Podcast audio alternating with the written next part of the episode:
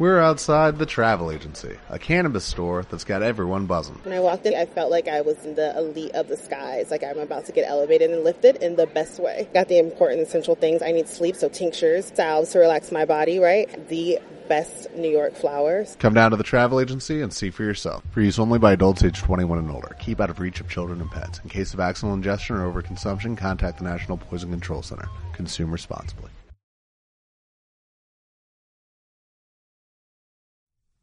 Sean bienvenidos a devocionales vespertinos de Charles Spurgeon.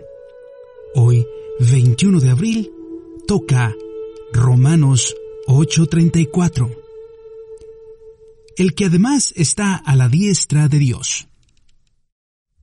El que a su vez fue despreciado y rechazado de los hombres, ahora ocupa la posición honorable de un hijo amado y honrado. La diestra de Dios es el lugar de majestad y favor. Nuestro Señor Jesús es el representante de su pueblo. Cuando murió por los suyos, estos a su vez encontraron reposo. Resucitó por ellos, y ellos obtuvieron libertad. Cuando se sentó a la mano derecha de su Padre, encontraron favor, honor y dignidad. La resurrección y ascensión de Cristo es la elevación aceptación y glorificación de todo su pueblo, porque Él es la cabeza y representante. Una vez sentado a la mano derecha de Dios, entonces debe ser visto como la aprobación de Dios y la garantía de su autoridad, y por lo tanto la aceptación de nuestras almas.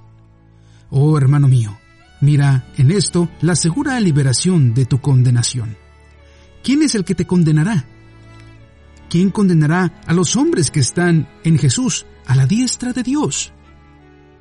La mano derecha es el lugar de poder. Cristo, a la diestra de Dios, tiene todo el poder en el cielo y en la tierra.